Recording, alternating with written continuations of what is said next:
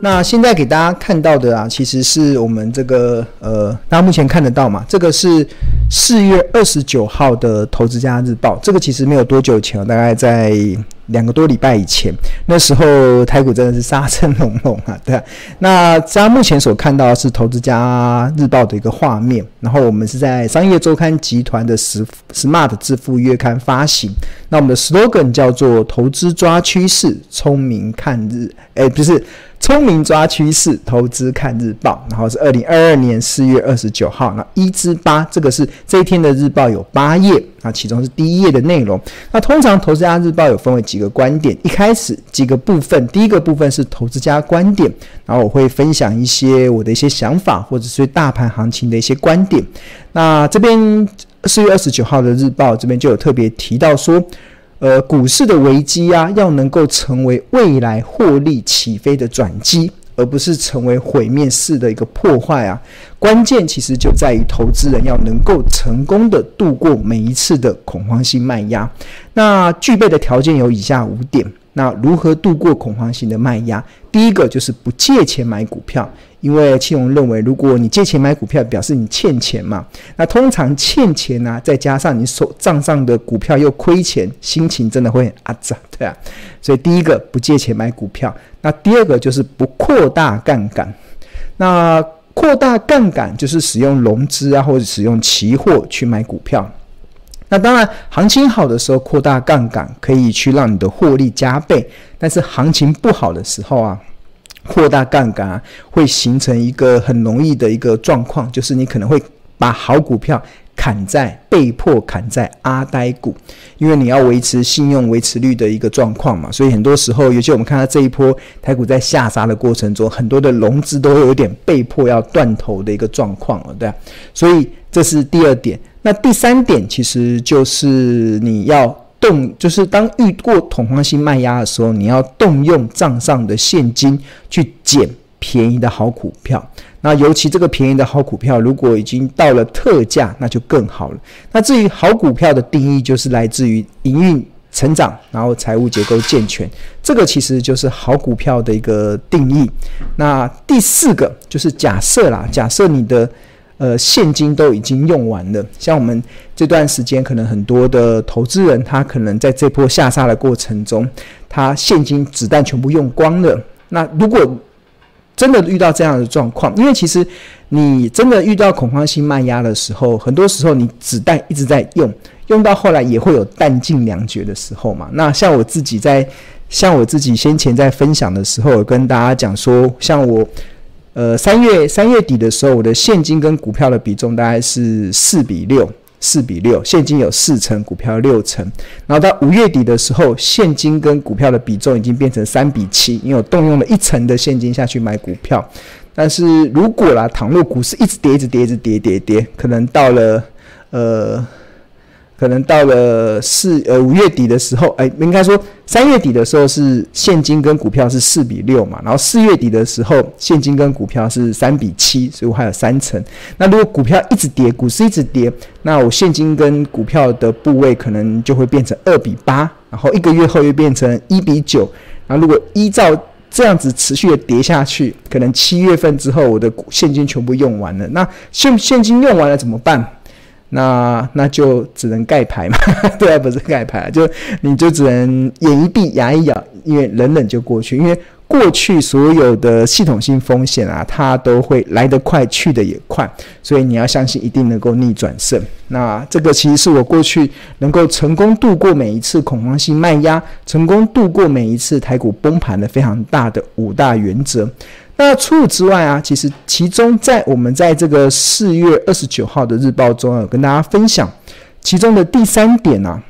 何时可以动用手中的现金来逢低加码营运成长、财务结构又健全的这个好股票？那庆龙认为时机有二，第一个就是参考财报分析的企参参考财报分析的企业评价。那财报分析关于企业评价的基本原则，就是股价跌到便宜价时建立基本部位，股价跌到特价时逢低加码，那股价涨到合理价时卖出或者继续持有，那股价涨到昂贵价或疯狂价时见好就收。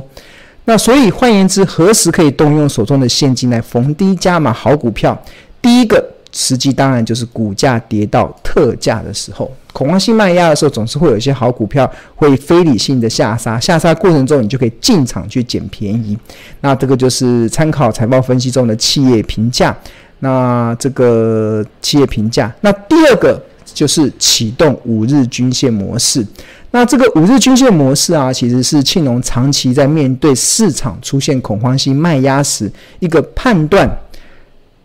判断。与参考的一个指标，主要的原则其实是不预设市场的恐慌会愚蠢到什么地步，因为很多时候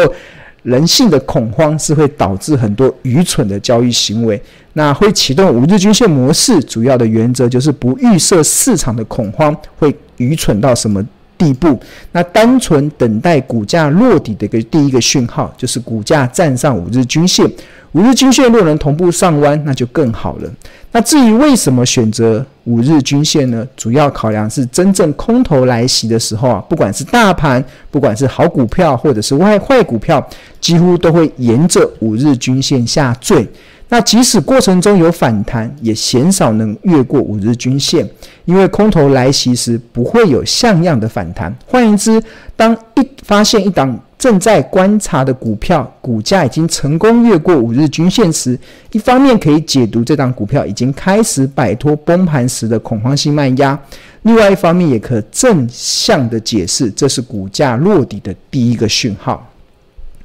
那这就是我们的当呃日报的一个内容。然后，那我在四月二十九号，就是当市场所有的投资人都认为不能进场买股票的时候，我在四月二十九号的时候就发现了一档我们日报长期追踪的一个半导体的设备股八零九一的祥明。这个其实这个是它三月份到四月份的一个股价走势。那我们看到它先前的股价在三月呃在先前有涨到九十八点二，然后后来就股价就开始下跌，跌到了这个波段的最低点七十二点五。在下跌的过程中，它基本上是沿着五日均，这黄色的是五日均线，就沿着五日均线一路的。沿着五日均线这样一路的下坠，这就是当空头来袭的时候，即使有像样的反弹，也不会诶，一当空头来袭的时候，即使反弹，也不会有像样的反弹。通常它就真的会沿着五日均线下坠。在五日均线下坠过程中啊，你落底的一个第一个讯号，其实就是当它的股价成功的站上五日均线，就可视为。它落底的第一个讯号。那在四月二十九号的《投资家日报》中，其实我们就追踪了八零九一的祥明，因为它在四月二十八号的股价站上了五日均线，当时的收盘价在七十五点七元，然后还有七十五点七元，所以这个就是呃我们的呃日报的一个内容，对啊，那所以这个这个日报的内容刚好也符合了。我认为可以加码好股票的一个时机，是因为是因为恐慌性卖压来的来袭的时候，加码好股票两大时机。第一个就是财报分析，即跌到了股价跌，股价跌到了特价；另外一个就是技术分析，它股价站上了五日均线。这个是恐慌性卖压时候的恐慌性恐慌性卖压来袭的时候的一个依据哦。这平常不是这样用的，但是是恐慌性卖压来的时候会这样子使用，所以。总结而论啊，其实何时可以动用手中的现金来逢低加码营运成长、财务又健全的好公司？除了股价跌到财报分析所计算的特价之外，股价重新站回五日均线，同样也可作为辅助的判断依据。那此外，值得留意的一点是，呃，在实务的经验中啊，当投资人在经历一段恐慌性卖压后，在余悸犹存之际。还有有还有多少人有这个勇气跟胆识，可以在正确的时间点，快速且毫不犹豫地买回加码好股票？那确实是违背人性的一个难题啊！因为毕竟市场之所以会出现恐慌性卖压，一定是当时有很多重大的利空讯息，即使股市已经悄悄地落底。那这如影随形的重大利空讯息，依然会左右投资人的信心。那这个是呃四月二十九号，那我们看一下就是祥明这档股票，它在这段时间的一个表现。看它今天今天五月十八号已经收在八十六块了，所以以它站上五日均线，你看它先前的这是日线，先前九十八点二，然后跌到了七十二点五，然后成功的黄色的这个 N。黄色的这个就是五日均线，当它成功的站上五日均线中的时候，在七十五块，然后今天已经慢慢的回升到八十六块，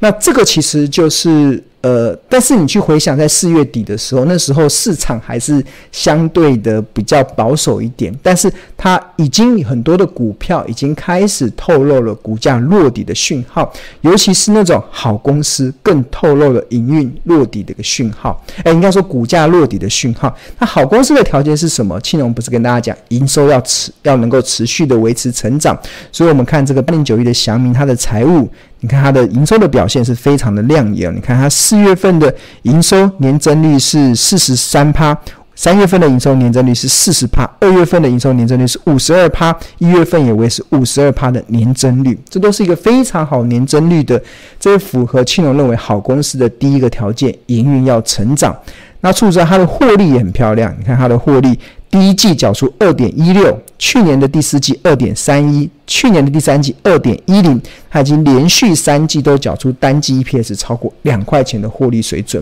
所以以它近四季的 EPS 七点四一来看，然后再加它的营运持续的在成长，所以这会造成什么？这会造成当股价在跌的过程中啊。好股票会越跌越美丽，在越跌越美丽的过程中，那当然系统性风险来的时候，当恐慌性卖压来的时候，股价会沿着五日均线下坠。但是直到它